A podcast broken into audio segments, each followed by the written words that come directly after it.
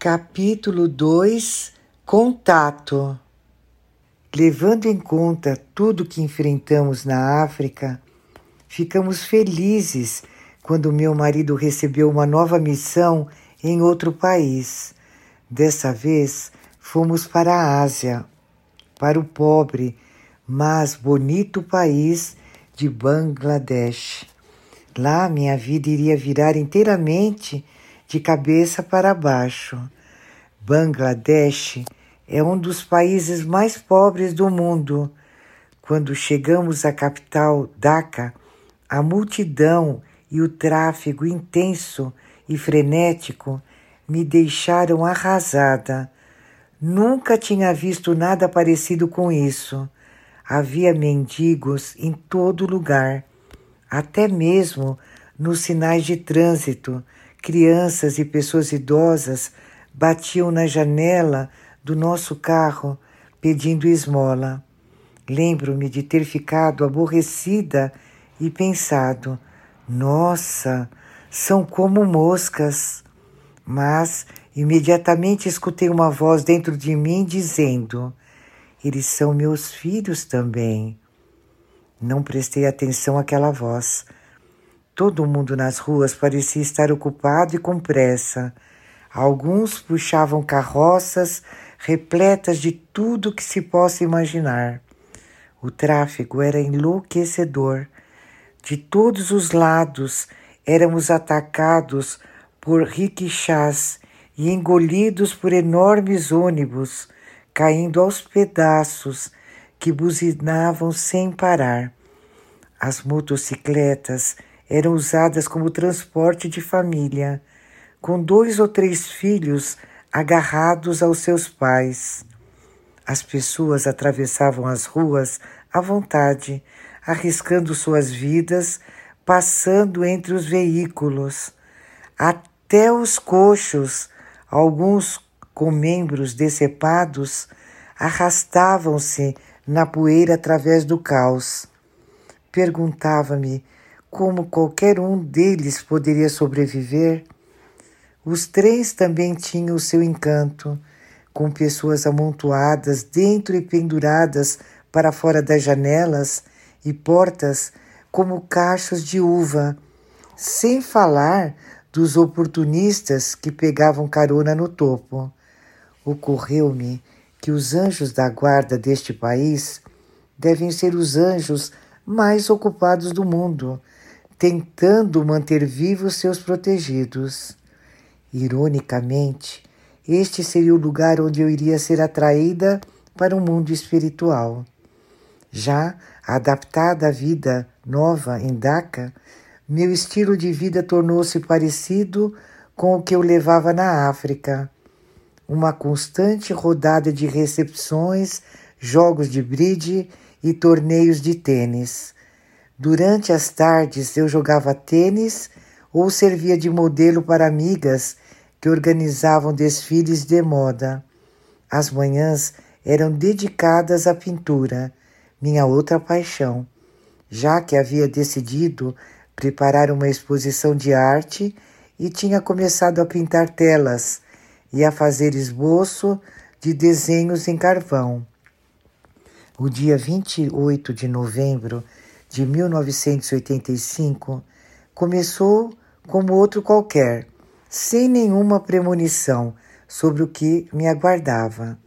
Eu estava na expectativa de ver meus amigos naquela noite e subi para a sala de estar com a intenção de preparar uma lista de compras de coisas que eu precisava para o nosso jantar de confraternização. Com lápis na mão, e bloco de notas, pronta para escrever minha lista, senti, de repente, uma presença, uma presença olhando para mim. Não eram os mortos que eu costumava ver no passado. Isso era muito diferente de tudo que eu tinha vivenciado antes. Todo o meu ser estava se enchendo de uma alegria inacreditável. Então, de repente, senti como se meu pulso direito estivesse sendo tocado. segurado por uma presença invisível. Isso produziu um efeito de formigamento no meu pulso e na mão, como se estivesse passando por eles uma corrente elétrica de baixa tensão. Não tive tempo de pensar no que estava acontecendo, porque nesse instante uma pressão delicada, mas firme, abaixou minha mão para o bloco de notas em posição de escrita. Fiquei totalmente perplexa e confusa. Me perguntei: o que é isto? A corrente elétrica ficou mais forte e a presença invisível começou a conduzir minha mão, guiando-a para desenhar um coração. Então, no centro do coração, desenhou uma rosa como se brotasse do coração, e então escreveu estas palavras que iriam mudar minha vida para sempre. Sou seu anjo da guarda e meu nome é Daniel. À medida que essas palavras iam sendo escritas, uma voz dentro de mim as pronunciava e eu escutava cada sílaba com a mesma clareza de qualquer voz audível. Fiquei completamente atônita, quase caí da cadeira, principalmente porque a caligrafia era totalmente diferente da minha. Era bonita e majestosa e me lembrava o estilo da escrita nos ícones. Com essas palavras sendo formadas sem esforço e misteriosamente pelo meu anjo, onde eu pretendia fazer uma lista de compras, minha vida deu uma virada inimaginável e mudou para sempre. Eu estava estupefata e silenciosa, prendendo a respiração. Fiquei sentada lendo as palavras várias vezes, tentando absorvê-las. Já fazia muitos anos, desde aqueles dias quando, como adolescente, me encontrei com os mortos e tive visões.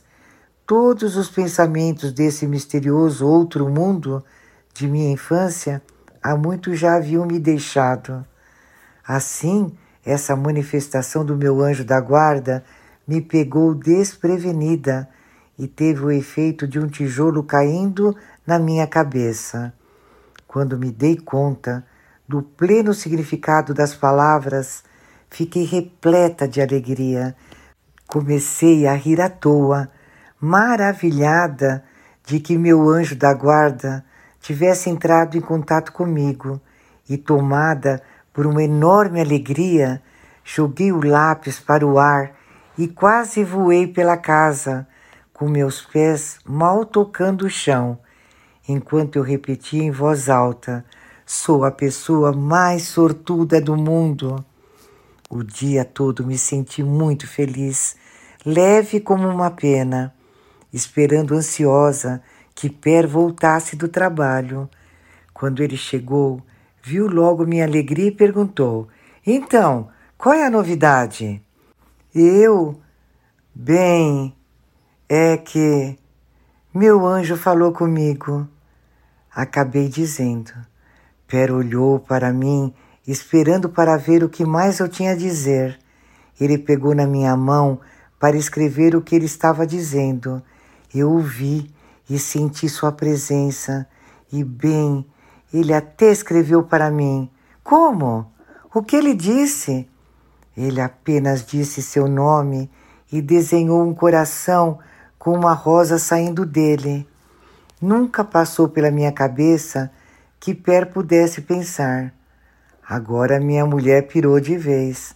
Ela enlouqueceu de verdade. Está pronta para uma camisa de força. Contei de novo minha história, diversas vezes, enquanto Per, frio como gelo, ouvia calmamente com apenas alguns hum de vez em quando. Seria por causa de sua natureza escandinava ou simplesmente porque estava perplexo demais para reagir?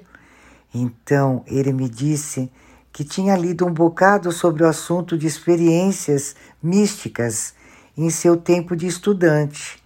Ele me garantiu que o que havia ocorrido não era fato único, já havia acontecido com outras pessoas também.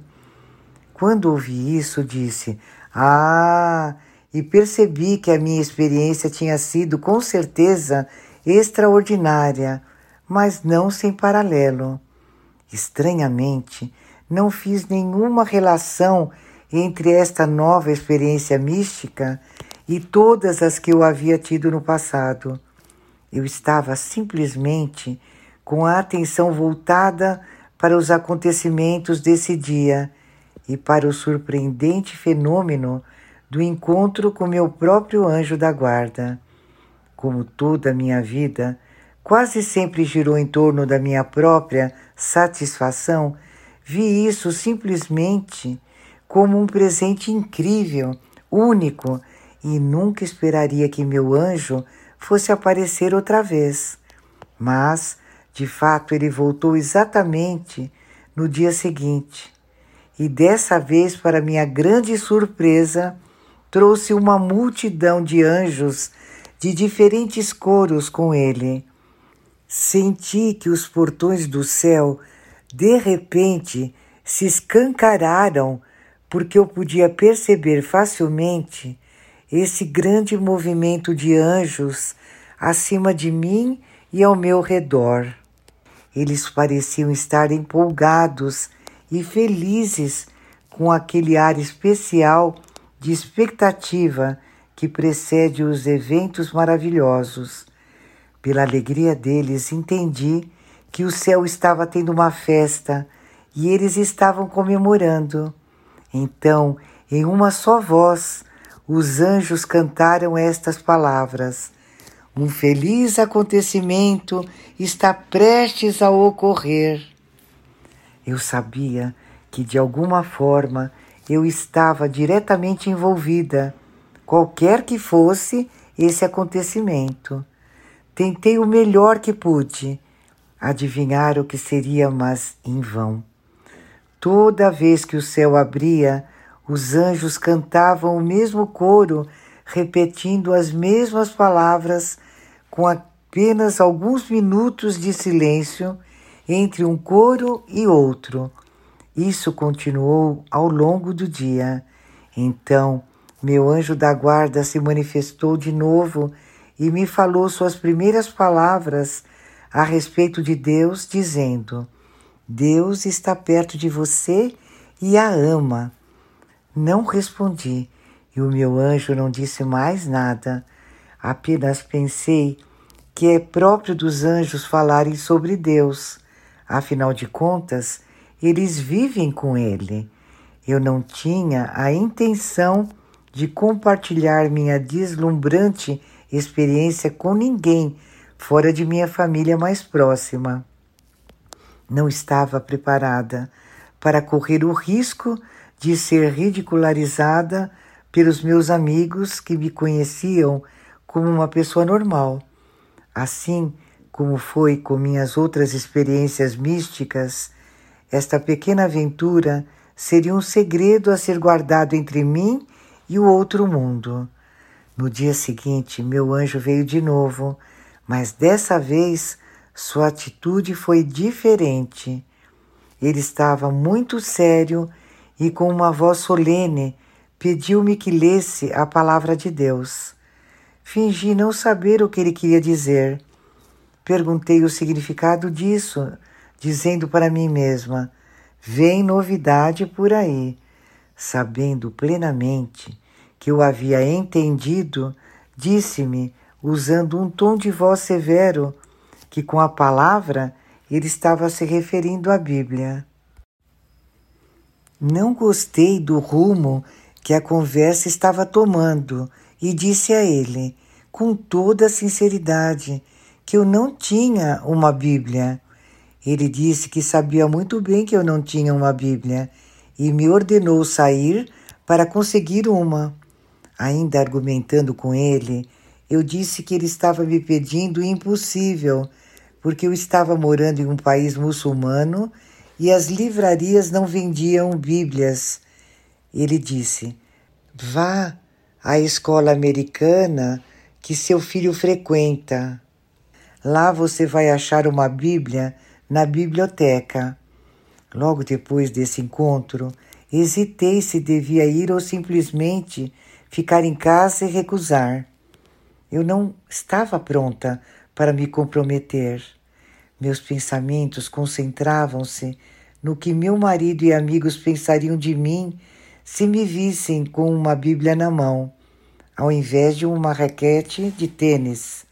Tinha certeza que iriam zombar de mim ou iriam pensar que eu tinha perdido o juízo.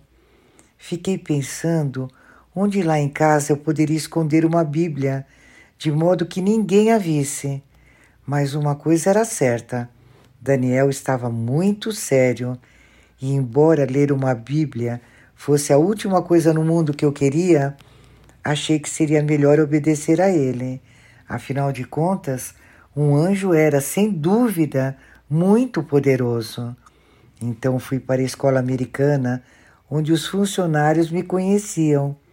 Lá, em uma prateleira da biblioteca, vi uma série de Bíblias e consegui permissão para pegar uma emprestada. Em casa, obedientemente abri a Bíblia como Daniel tinha ordenado e me vi olhando para os Salmos. Li alguns deles, mas, para minha surpresa, as palavras eram incompreensíveis para mim, como se fossem escritas numa língua que eu não falava. Apesar de tentar me convencer de que eu poderia me familiarizar com os versículos, não entendi nada, nem uma palavra. Foi uma experiência angustiante. O anjo deixou bem claro para mim que, apesar de Deus ter me dado tanto ao longo da vida, não fui absolutamente capaz de lhe demonstrar qualquer apreço e, portanto, estava vivendo na escuridão incapaz de ver a palavra de Deus e entendê-la. Nesse momento, senti uma luz estranha entrando silenciosamente em minha alma. Quando essa luz começou a brilhar na escuridão de minha alma, todo o meu ser tremeu, porque o interior do meu ser, de repente, foi exposto diante de Deus e de seus anjos. Foi-me dada uma percepção do estado de minha alma, que veio como um choque para mim. Experimentei uma pobreza espiritual como nunca antes, como se um fogo imaterial arrancasse minha roupa. Até que aconteça com você, você não pode imaginar o que se sente quando Deus confronta você. O caminho bonito e sereno pelo qual eu tinha viajado com Daniel desapareceu abruptamente e se transformou em um tempestuoso fogo celestial que me consumia, lançando-me cada vez mais para a realidade das profundezas negras da minha alma. Nesse estado, a pior provação foi que me tornei plenamente consciente de cada erro que eu tinha cometido. O que estava acontecendo comigo estava muito além da minha compreensão. Meu anjo me tornou ciente das minhas faltas, da minha pecaminosidade, ao mesmo tempo em que a indignação e um amargo remorso brotavam dentro de mim e me vi tremendo e soluçando com remorso, tristeza e dor. Em resumo, vi tudo o que tinha feito para contradizer a santidade de Deus, ao mesmo tempo em que eu me acusava e sentia aversão por esses pecados, sentia agonia em cada fibra do meu espírito, mente e corpo. Era como se eu estivesse descendo ao atoleiro das profundezas da minha alma, enquanto chamas celestiais crepitavam, envolvendo-me por todos os lados, queimando minhas paixões pela raiz e incinerando tudo que impedisse a entrada de Deus na minha alma.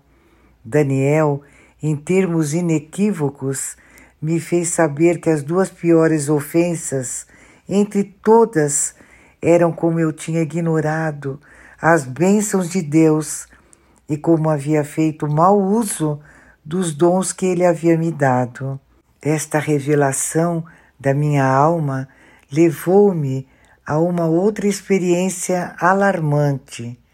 Era como se eu estivesse totalmente nua, coberta de lepra, sozinha, em desgraça e vergonha, diante dos olhos do Divino.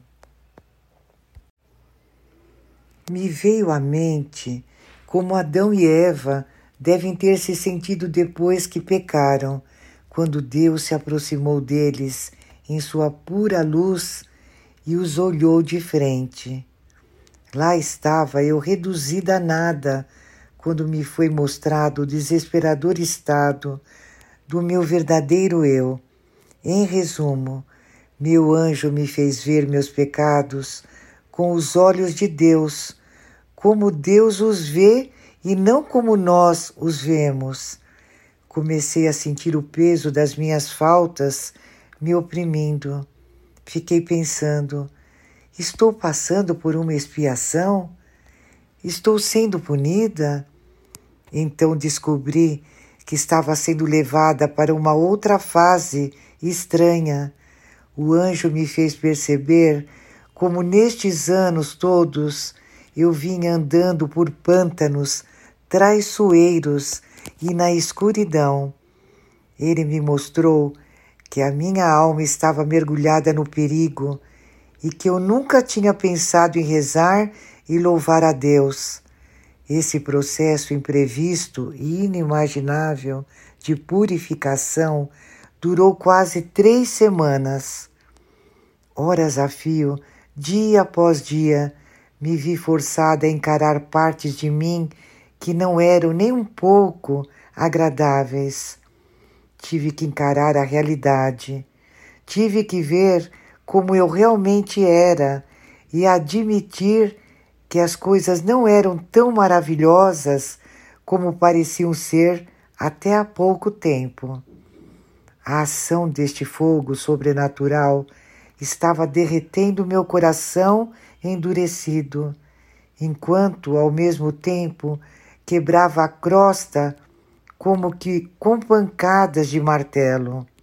Eu não podia trazer o passado de volta, mas através dessa revelação e purificação eu podia ver mais claramente até as profundezas ocultas do meu coração e a realidade de nossa natureza.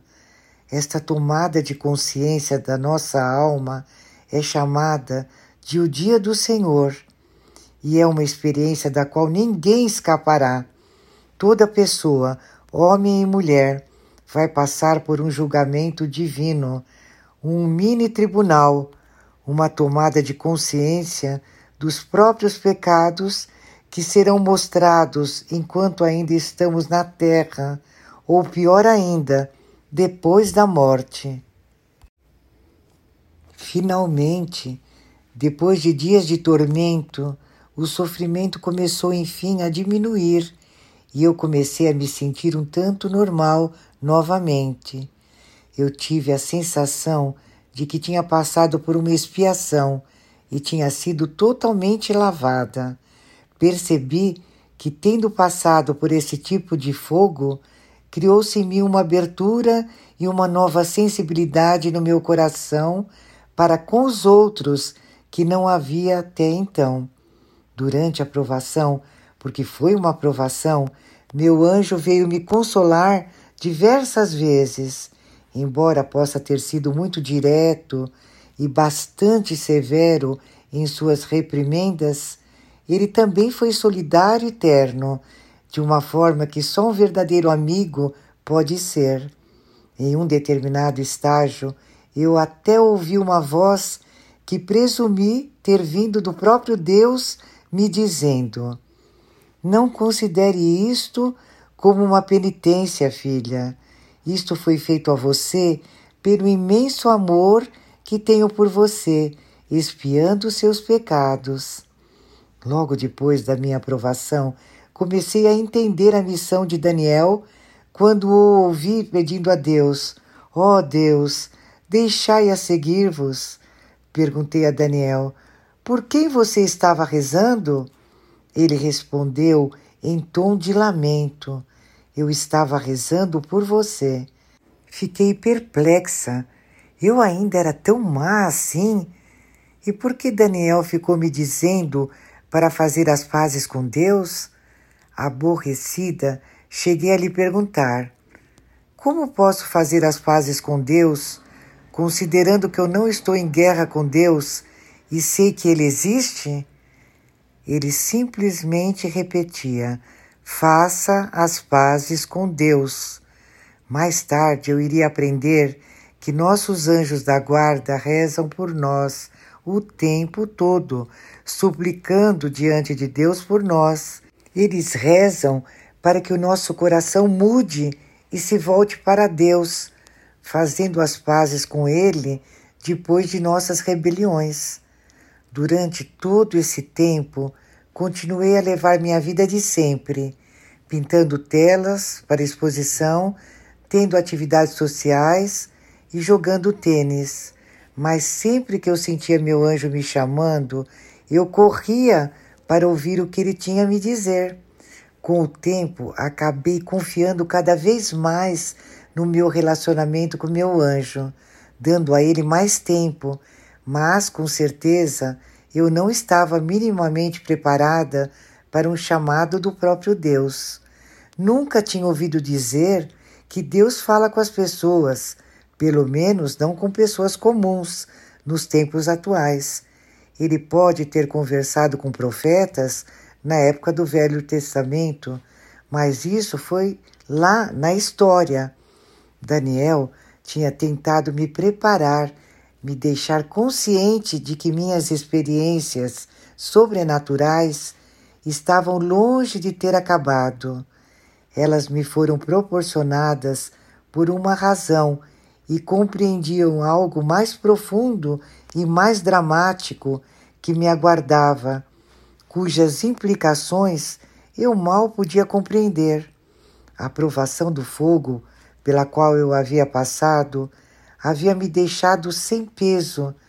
Nesse estado de esvaziamento, as coisas deste mundo já não mais me importavam. Quando as surpresas perdem seu sabor, quando o mundo material diminui de valor, quando o medo e as ansiedades são consumidos e desaparecem quando o colorido brilhante de elementos terrenos se torna sem graça e desaparece, quando a mente e a alma são levadas à serenidade, você atinge um estado de desapego. A conscientização de meus pecados e o arrependimento haviam aberto uma larga porta para a ordem divina e para uma liberdade completa. Depois daquela provação de fogo, minha alma ficou em paz.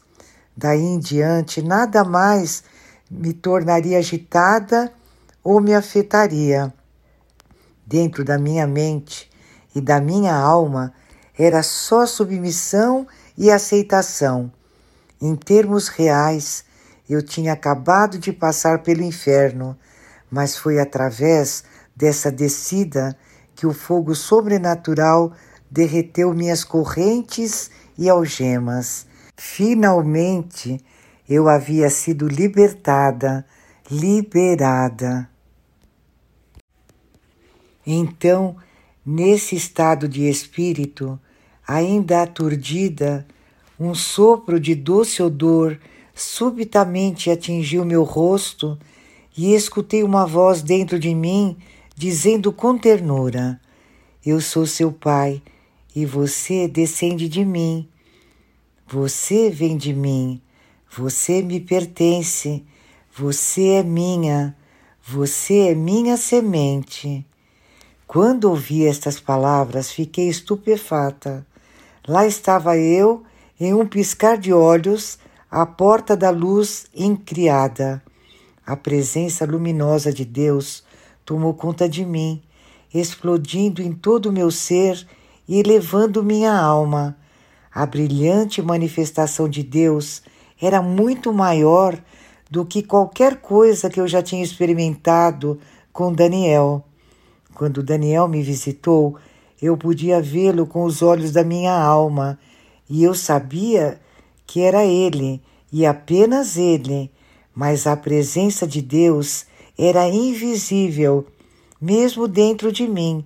Eu não via, eu só sentia sua presença inegável em meu coração. Daniel havia me dito que eu seria ensinada nas cortes de Avé, naquelas cortes onde poderes angélicos têm acesso para entrar e sair. Senti um amor inexprimível e uma compaixão paternal que emanavam de Deus. E não apenas isso, seu raio de luz que envolvia meu coração, minha mente e minha alma era tão brilhante, tão poderoso, que trouxe uma paz que ninguém mais poderia ter me dado. Uma paz que apenas Deus pode dar até o coração mais agitado. E apesar do poder e da onipotência de Sua presença, Ele veio a mim com tal simplicidade, tão delicadamente e tão paternalmente, que fui consumida em seu amor. Senti que o conhecia. Minha alma o reconheceu como uma figura familiar. Eu me perguntei: é este o juiz que supostamente é tão distante, tão severo e que condena tão facilmente? Será que eu estava tão enganada assim a respeito dele? Eu simplesmente não podia acreditar que este era o mesmo Deus que eu havia imaginado no passado. E então me lembrei: Deus é lento para a cólera, é clemente, é amoroso, humilde e gentil. Esse é o verdadeiro Deus. O sentimento de que eu estava diante da face do absoluto ultrapassa minha capacidade de explicar com palavras comuns. De alguma forma eu soube em minha alma que ele piscou para mim e estava se divertindo e ao mesmo tempo estava encantado, talvez porque eu estivesse tão confusa e espantada. Ele falou de novo, bem dentro de mim, e no momento em que ouvi sua voz, não tive dúvida de que ele era meu Criador e Pai. Cada osso em mim o reconhecia quando ele disse: Olhe, eu sou seu pai. Naquele momento, me dei conta de que nossa verdadeira casa é com Deus. Naquele momento eu soube, sem dúvida alguma, que o céu existe e é nossa casa. A terra? Nada a ver com a terra. Fiquei extasiada quando me dei conta de que somos de fato os filhos do Altíssimo, que descendemos do poder supremo e do esplendor e pertencemos a Deus, ao céu. Me senti diferente quando entendi que somos todos descendentes da realeza e que nosso Pai é o Rei dos Reis. Somos o osso de seu osso, a carne de sua carne. Esta foi a visão mais clara é a mais convincente que já tive em toda a minha vida. Ainda em estado de choque, percebendo que o Criador, o único, a essência indiscutível e a centelha que motivou todo o universo, falaria assim tão facilmente comigo, apenas uma pessoa comum. Até agora fico abismada de que isso pudesse acontecer mas na minha cabeça, naquela ocasião e até mesmo agora, o poder absoluto da experiência torna óbvio que Deus pode falar a qualquer momento e através de qualquer pessoa que Ele escolha, e isso é fato. Consegui pegar lápis e papel para anotar o que ele havia dito. Uma vez que ele estava comigo, achei que eu podia pedir ajuda a ele. Fui até a janela, levando-o até lá e apontei para os mendigos e para a pobreza lá fora e disse: Olhe, veja no que o mundo se tornou. Com muita paz e como se não tivesse ficado surpreso, ele disse: Você acredita de fato que eu posso ajudá-la? Sim, você pode. Você é Deus.